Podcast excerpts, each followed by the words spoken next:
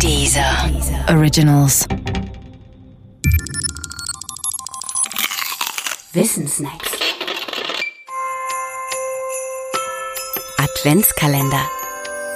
Türchen 8.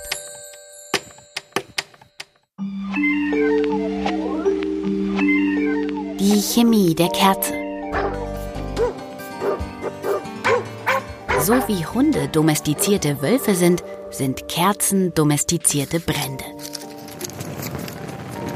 Das Gefährliche und Faszinierende an ihnen ist ihre Flamme.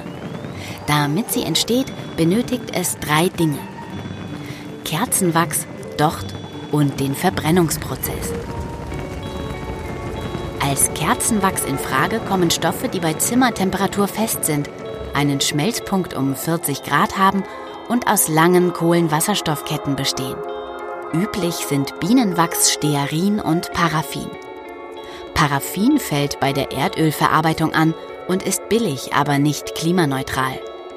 Klimaneutral dagegen, weil pflanzlicher oder tierischer Herkunft, sind Bienenwachs und Stearin. Dafür sind die aber auch teurer.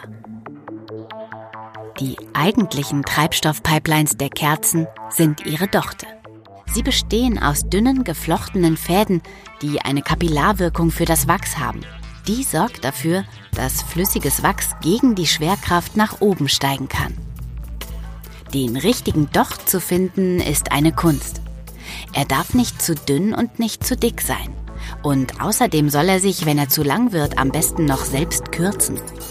Moderne Dochte sind deshalb so geflochten, dass sie sich in die Verbrennungszone neigen, wenn sie zu groß sind und dort dann tatsächlich verbrennen. Abschneiden, so wie früher, muss man sie nicht mehr.